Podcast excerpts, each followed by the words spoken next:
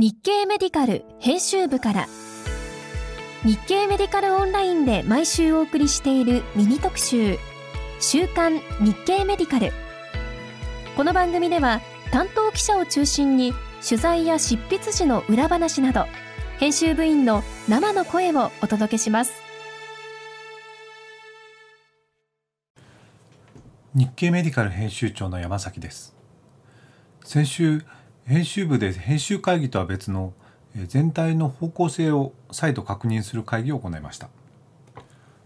会議を行ったからといって、えー、すぐにサイトが変わるわけではありませんがあ9月以降いくつかの新しい連載仕掛けも始める予定です。改めて今後とも日経メディカルをよろしくお願いいたします。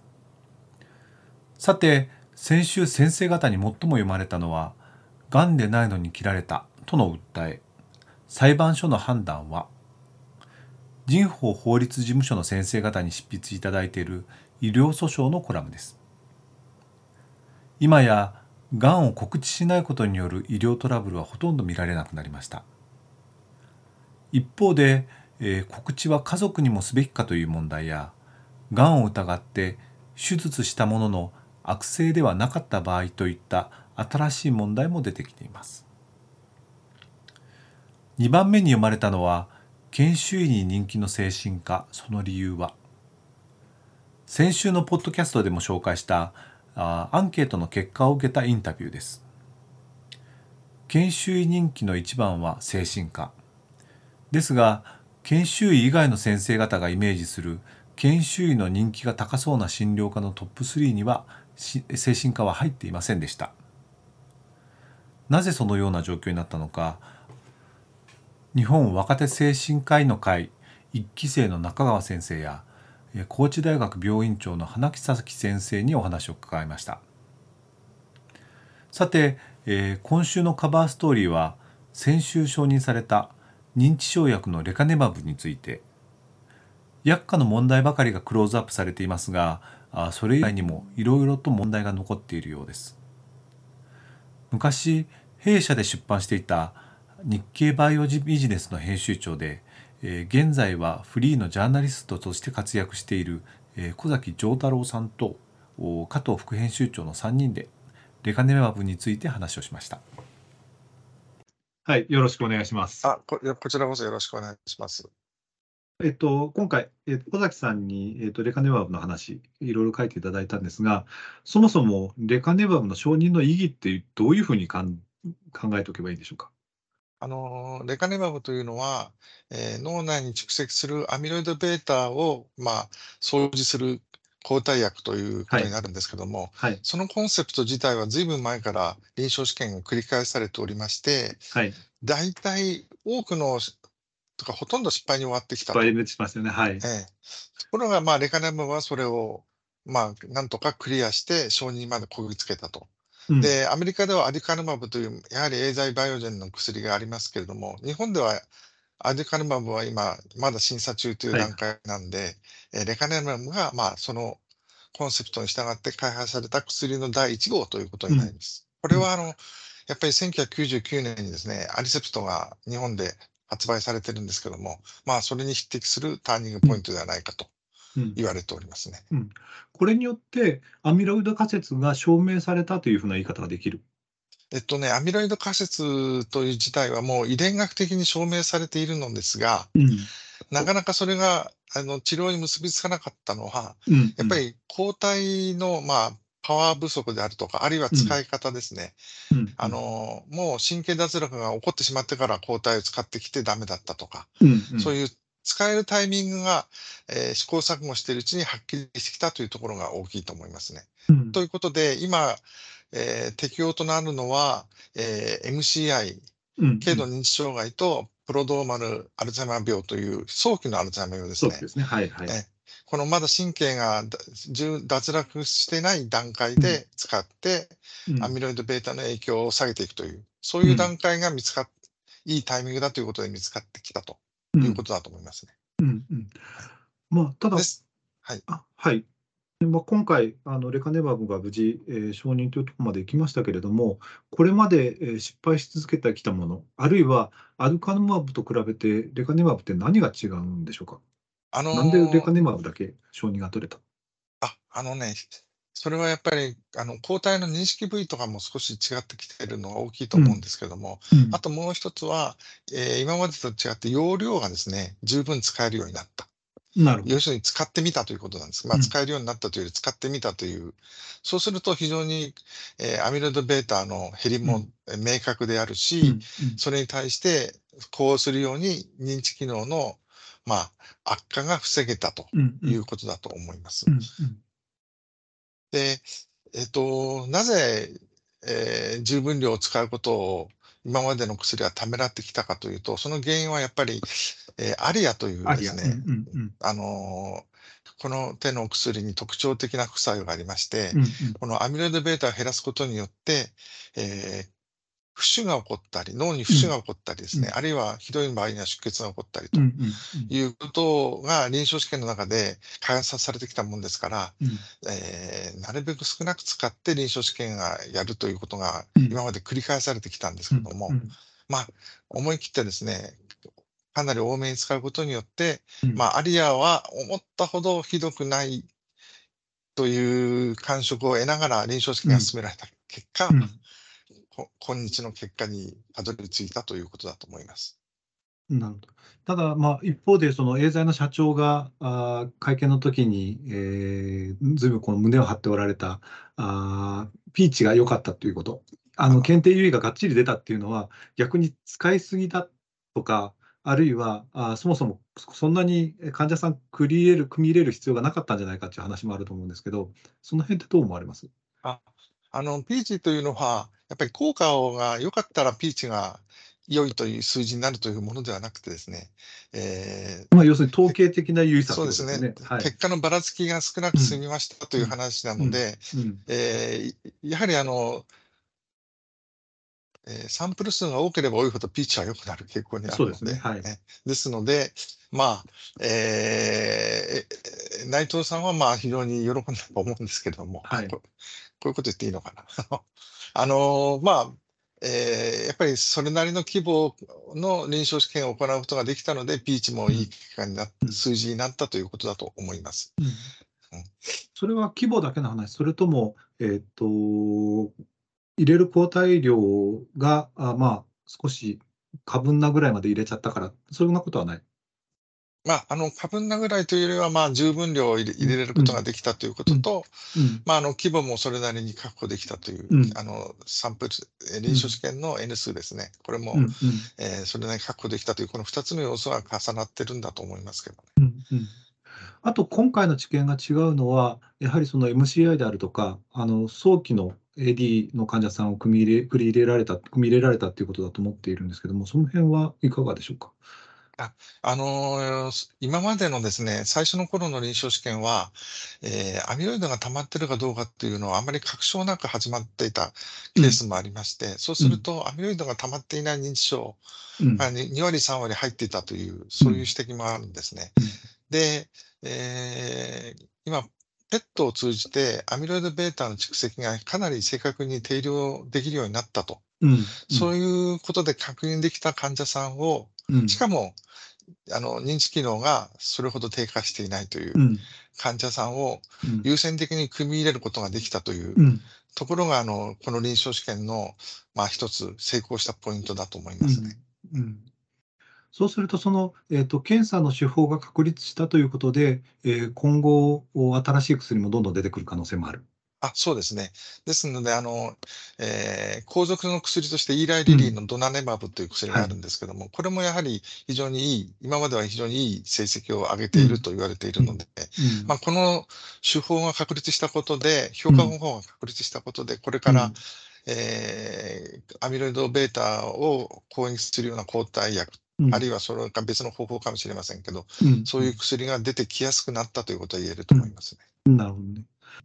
そういう意味でレカネマブっていうのはどの程度効果のある薬なんでしょうか？うん、うん、あのー、やはり認知機能を改善する薬ではないわけですね。うんうん、あの認知機能の低下をこう減速してくる薬、うん、で、えー、その割合によると、まあ、数ヶ月程度と遅らせるということなので、えー、実際に、えー、目の前の患者さんにお医者さんが使って、効果を実感できるかというと、いうとこれはかなり微妙なところがあるかなと思ってます。で、やっぱりあの、効果がささやかなので、うん、まあ、それを理解した上で使っていかないと、うん、えー、これはあの、当事者の方も、あるいは家族の方も、ちゃんとそこは説明した上で使っていく必要があるかなと思います。うん、その効果がささやかなことっていうのは、あんまり伝わってないような気がする。あの、やっぱり今まで、こういう根本的な病理に基づく薬がなかったということで、はい、非常に注目されているということと、うん。うん、やはり、えー、当事者の方や、あるいはご家族の方の悩みが大きくて深いものですから、うん。うん、やっぱり期待はそれだけ大きくなってくると思うんですね。で、やっぱり新聞記事のコピーを持ってきて、先生、これを使ってくださいという患者さんやその家族の方が非常にいらっしゃるということも聞いておりますので、ややはり、あの、これはもう、あの、アルツハイマー病というのはもう国民病ですので、はい、期待はそれなりに大きくならざるを得ないなという気がしてます。うん、えっと、現時点で新聞をということは、えー、レカネマブが成功しましたよっていうような薬をもうすでに持ってあの現場の先生方に持っていっておられるということですか？そうですね、新聞記事持ってきて、あの、うん、まあ、臨床試験が成功したとか、うんうん、あるいはその今度承認されたという記事が出てるもんですから、やっぱりそういったものを持ってくるということで、臨床現場への影響は非常に大きいと思いますね。うん、あのちなみに小崎さんがあのそのお話を伺った先生はどういうふうにその患者さんに答えておられたんでしょうか？何かその辺の話は聞いておられない？え、あのー、やはり、あの、わ、私が取材しているのは主に専門医で、はい、すが、あの、専門医の先生はやっぱり非常に、あの、その点をきちんと説明していくと思うんですが、うん、どのように説明するかはですね、これからの実は課題で、うん、今度認知症学会とか老人生理症学会とかでガイドラインを作ろうとしてますけども、はい、やっぱりそういう時にどういう説明をしていくかというのも一つ大きな問題になってくると思います。うん、それで、えー、実地医の先生ほどやはりその辺はシビアに捉えていてですね、うん、あのー、これをどうしたらいいかなと考えている方は多いような印象を持ってます。うん小崎さんごご自身のご意見としてはど、どういうふうに説明すべきだというふうにお考えですか？どのレベルレベル感で説明すべきだというふうにお考えですか？やっぱりあの期待はあると思うので、そんな期待できませんよと言って使うことはできないと思いますので、うんうん、あのある程度、やっぱりこういう数字であの遅らせることができると、遅らせることによって何かいいこともあるかもしれないということを、うんあの、説明していくんではないかと思います。うん、で、個人差によっては、もしかしたらもっと効く人が出てくるかもしれないと。うん、で、今、平均的に見れば、まあ、あの、認知機能の低下を下げるというレベルにとどまってるんですけど、中にはもしかしたら認知機能を改善していく人もいるかもしれないし、うん、どういう人がそういうふうに、いわゆるビューティフルに効いてくるのかということは、これからまた研究を重ねて、どういうマーカーがあるのかとか、そういったものを考えていかなきゃいけないと思いますね。うんうん、あと、これ、えっと、仮にまあ薬価がついて普通に使われるようになったとしても、えー、一般的な医療機関で使えるような薬ではやっぱりないですよね。あのえっと、やはりですね、注射薬なので、うん、えー、まずアミロイド β が溜まってるかどうかというのを、うん、えー事前に調べておかなきゃいけないと。うん、そうすると、えー、方法はペットがアミロイド β をで、あの、病出するか、あるいは、えー、脳神、えー、脊髄液の注射をして、うん、えー、そのアミロイド β が溜まってるかどうかを調べるという、このことができることがまず必要になりますね。うん、それともう一つ、アリアという、あの、先ほど申しました、あの、副作用がありますので、それを調べるためには MRI 検査というのが必要なんですね。うんうん、で、MRI 検査をまあ事前に取って、うん、あとモニタリングしながら定期的に取っていくということが必要になるんですけど、まず MR 検査を取れる。あとその画像を解釈する。うん、あの、アリアが出てるかどうかというのは意外とやっぱり専門家でないとちょっと難しいというところ、側面もありますので、うん、そういう熟練した読影のできる先生もいるということが条件になってくると思います。うん、さらに、あの、えー、実際にアリアが起こった場合ですね、特に症候性のアリアが起こった場合に、えー、お医者さんだけではなくて、看護師さんや薬剤師さんがどういうふうに動くべきかというマニュアルも整備しておく必要があると思います。うん。うんそうすると、使える医療機関って、ま、数える程度しかない。そうですね。最初はやはりですね、限定された施設で始めて、うん。えー安全性をがこう確認できたら、どんまあ、次第に広げていくというような形になると思います。だから施設認定とかそういった話も、これから具体化してくると思います。うん、なるほどね。あと、その、アリアが起こってないかを定期的に MRI で取るってことになると、まあ、もちろん薬価の問題はありますけれども、それ以外の部分でもかなり医療費のかかる治療法になる。そういうことになりますね。はい。あの、ペットのアミロイド β も、どういう人に取っていくのかとか、うんうん、あの、闇雲に全部取るわけにはいかないので、うんうん、やっぱり合理的に取れる人を対象に取っていくと。いうことが必要になりますんで、その辺もこれからもっと詰めていかなきゃいけないところだと思います。だって MCI の状態で、えー、アミロイドペットを取ろうとしても、これ、保険効かないですよね。現在はそうです。そうですよね。うん、これ、その後とか、あの、えー、保険を認めるとかっていう話も出てるんですか？いずれそうなると思います。MCI の段階で。ええ、ええ。それは、やはり、レカネマブがもし保険に、あ、もしではないな。うん、レカネマブが保険償還の対象になったときに、うん、それを担保する検査というのもやっぱり保険になってないといけないと思うので、なるほど、なるほど。これはやはりならざる、ならざるを得ないって変ですね。あの、うん、なっていくと思います。あともう一つは、あの、これは、えー、アリアが起きやすい人というのは、えー、アポ E4 型という遺伝子系が、えー、ポジティブな人が多いということが分かっておりまして、なるほど。アメリカでは、えー、事前にこの検査をしましょうということになりました。うん、日本はまだそこまで詰められていないんですけれども、うん、もし日本でもそういうことになるとすれば、えー、やらなければいけないことになるかもしれないです。リスク評価という意味で、ね、やらなきゃいけないということになると思うんですが、日本はまだこの検査についても保険が通っているものはないので、この辺もこれからどうしようかということが、えー、議論の対象になっていくと思います。なるほど。じゃあ、あの、まあ、報道なんかでは、秋にも薬価がついて使えるんじゃないかって話ありますけど、検査のことまで考えると、年内は難しいですよね、きっとね。えっとですね、そこはちょっとタイミングとかよくわからないんですけども、あの、私が聞いた先生でも一応、秋に薬価がついて年内に使えるのではないかと。でも、使えるという時に、先ほど申しましたように、どこで使えるのか、あるいはもう万全の体制の中で、使えるような施設に限られるということになれば、年内に使えると思いますけども、うん、いわゆる市中の一般病院で使えるようになるには、もっと先かなという、ね、そういうことになるかな、そういう仕組みでいくんではないでしょうか。ちなみにアリアが起こった場合、一番重篤な場合はどういうふうになるんでしょうか？あの、やはり出血がひどくてですね、はい、あの、亡くなったケースもあります。うんただそれはあの、今まで本当に数少ないので、うん、どこまでそこを重視するか。うん、あ起こり得るけど、非常に少ないというリスクをどう評価するかというのは、これはまた厄介な問題だと思いますけれども。うん、で、今現在はですね、アリアに対しては、ちょ薬の投与をやめて、えー、収束するのを待つという。で、えー、具体的に薬物を投与して、アリアを収束させるということが難しいので、うん、今、とりあえずは休薬というのが第一選択になります。うん、で、そうすると、あとはもう対処療法しかないってことですね。まあ、そういうことですね。脳の浮腫を抑えるのを待つ、あるいは出血が収まる収まるのを待つっていうこと、ね、そういうことですね。うん、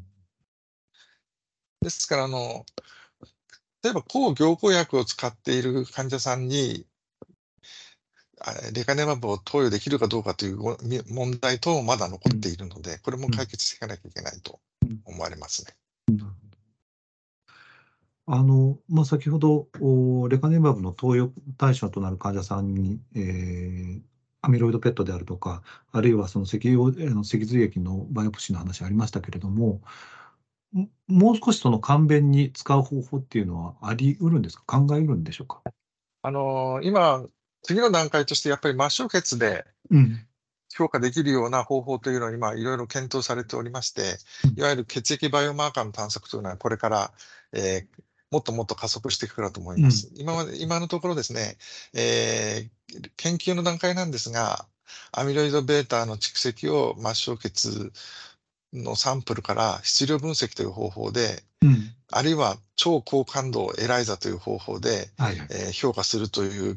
研究が行われているんですけど、まだ、うん、えー、臨床段階に進んでいると、臨床段階というか、その一般臨床の段階に進んでいるという検査にはなっていません。けども、これから今後こういうことは増えていくと思います。なるほど、はい。他はいかがでしょうか？末梢血以外の方法はもうない。あ、あのー、やはりあの、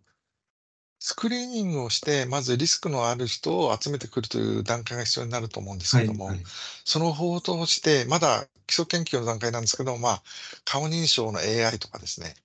あるいは嗅覚が検査を行って、うん、その認知症の患者さんを集めてくるというような研究は今、大学レベルでは進んでいます。なるほど。えそうすると、その嗅覚異常が起こったら MCI かもしれないとか、そういうふうな話になるかもしれない。あるいは、その顔の写真を撮ると MCI かもしれないみたいな。そういうことですね。あのやっぱりあの、えー、専門医の方はですね、やっぱり認知症の患者さんの顔と、うん、えー、普通のノーマルの患者さん、はい、あ患者さんっていうか、ノーマルの人の顔っていうのは、はい、健常者の方っていうのは、かなりの角度であの見分けられるようになるらしいんですね。それを AI で代替していこうという試みが、あのいろんな、えー、東京都老人医療センターとかで行われています。はい、で、もう一つ、嗅覚というのは、えー、これどちらかというと、あの、アルツハイマー病と同じ認知症のレビー小体病なんかで顕著に出てくると言われてるんですけれども、はい、まあ、こういう、えー、匂いをこう嗅ぐということで、非常に非侵襲的で簡便にできる。ん。ですけれども、うん、その匂いの検査物質、薬事の承認を取らなきゃいけないという問題もちょっと、うん、こういったものが簡便な方法で認知症の発症の有無とか、あるいはリスクの評価とか、そういうのができるようになれば、うん、えー、より簡便に、えー、レカネマブの適用になるような患者さんをあぶり出すということができるようになるんではないかと、これは期待ですけども。なるほど。なるほど。あと、まあ、あの、レカネマブの登場で、えー、ゲームが変わるわけではなくて、結局この後もお新しい薬っていうのは相次ぐかもしれないっていうことですよね。そうですね。はい、うん、そちらについてはどんな感じなんでしょうか？まあ、うん、はい。アミロイドの薬としては、あの、先ほど述べたドナネマブという薬が、はい、これからまた出てくるのではないかと思うんですけれども、うんうん、その他にですね、えー、アミロイド β の次にタウという物質が溜まってきますんで、うん、このタウを取り除く薬の開発というのも、今、えー、臨床研究が行われている段階です。で、タウの方が実は神経脱落に関与しているという報告もありまして、ね。はい、えですので、やっぱりタウというのは一つ、えー、重要なああのやはりターニングポイントになってくるかと思います。うんうん、で、えー、将来はですねやっぱりあの、えー、アルツハイマー病になる人ならない人の原因は何だろうということをもう少し詰められてくるのではないかというふうに期待してますんで、うん、そういったものを今後,、ね、今後の研究テーマだというふうに考えてます、ね、なるほど。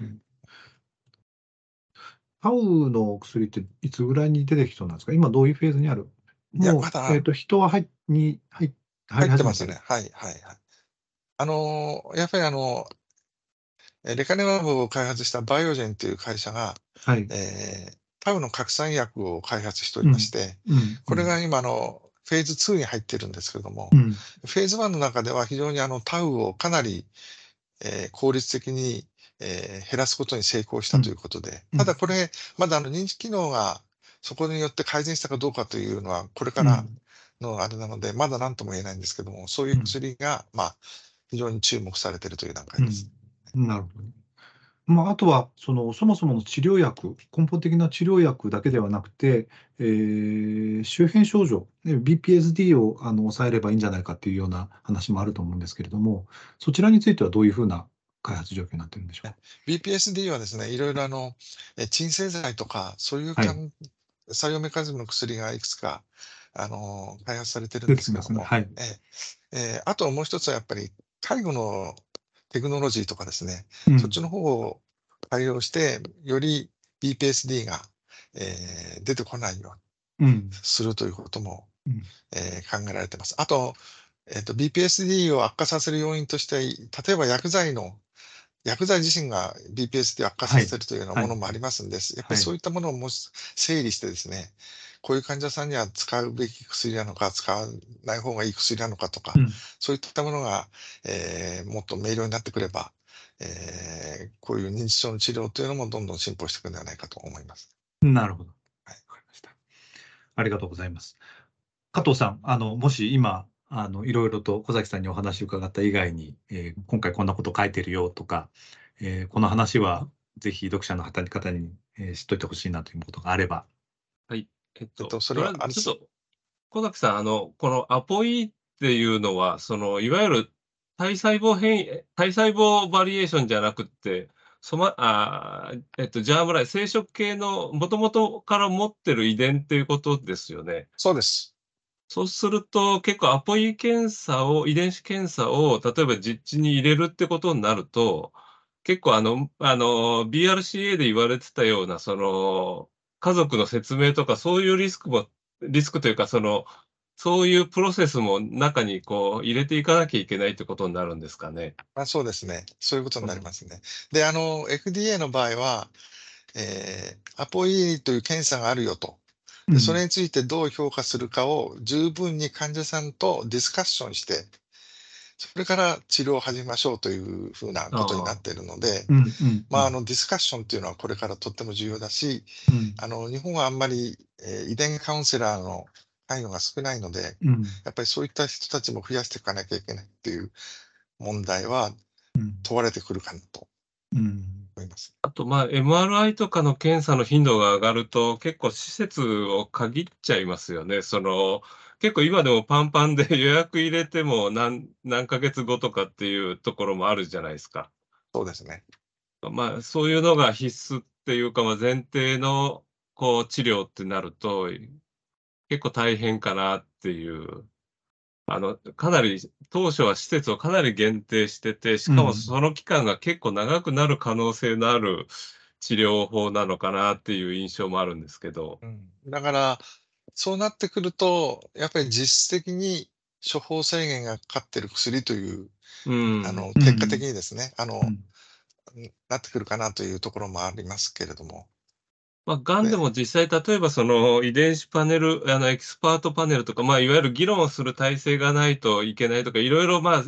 あの、条件が必要になってくる時代、なってきた時代になってきてると思うんですけれども、アルツハイマーもそういうふうになっていくんだとして、でも、患者数はこれからどんどん増えていくってなると、なかなかこう苦しい状況が続きそうですよね。そうですね。あの、やはりあの、今主に治療のしている期間というのは、老年病院老年病院とか、うんうん、あるいは神経内科なんですけども、精神病院もかなり今入ってきてるんですけれども、精神病院がそういう体制を取っていないという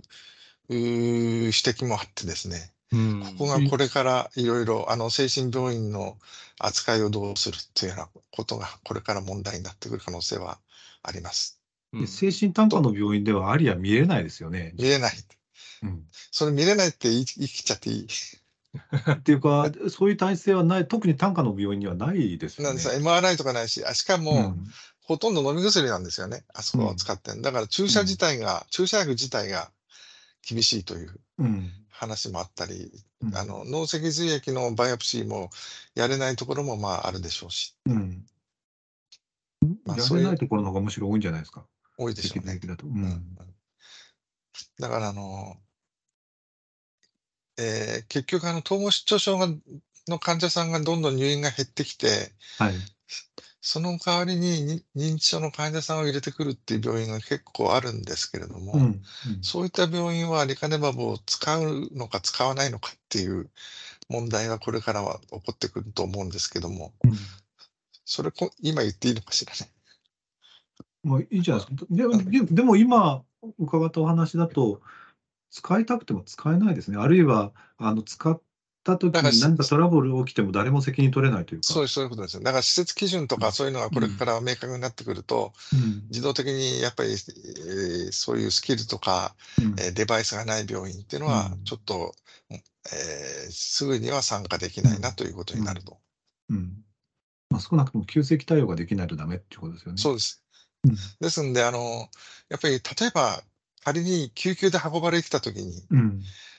どういう、実はこれが普通の脳出血なのか、それとも、うん、あのレカネマブを使っている患者さんの脳出血なのかが、救急の対応する方でも分かっていないと、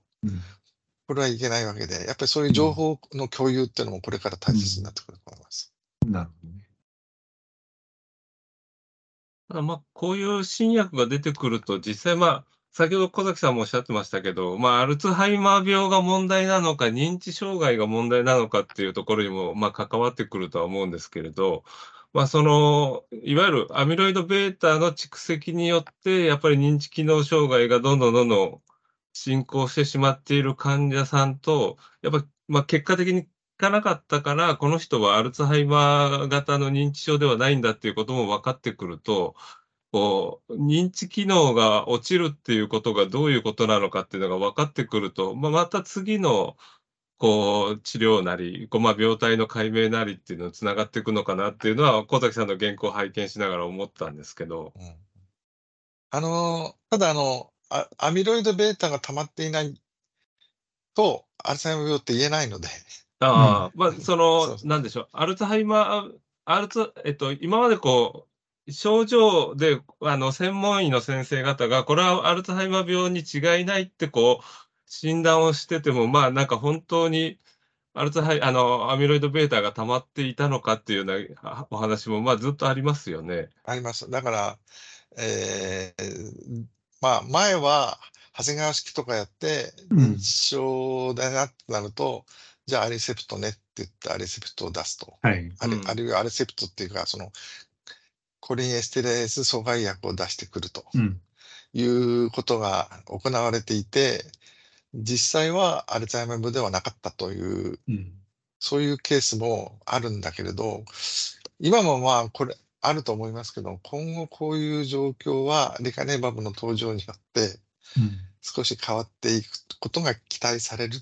ていう感じですかね。まあ、少なくとも、えー治療の前に、まあ、診断とかの段階で、その、アミロイド β の存在は確認しなければ、この治療は使えないわけなので、そうですね。そこでその人に、まあ、ラベルがつくというか、その人に正しい、こう、病態に基づく診断っていうのをつける時代は来てるっていうことですよね。うん来るっていうことですね。はい。症状だけでなく、病理に基づいた処方が行われるということ。でも疑いの段階で脊髄液毎回取られたら、それはそれで結構しんどいなっていうのが正直なところですけどね。それはある。まあ、ただ、まあ、いずれにしても、こう、まあ、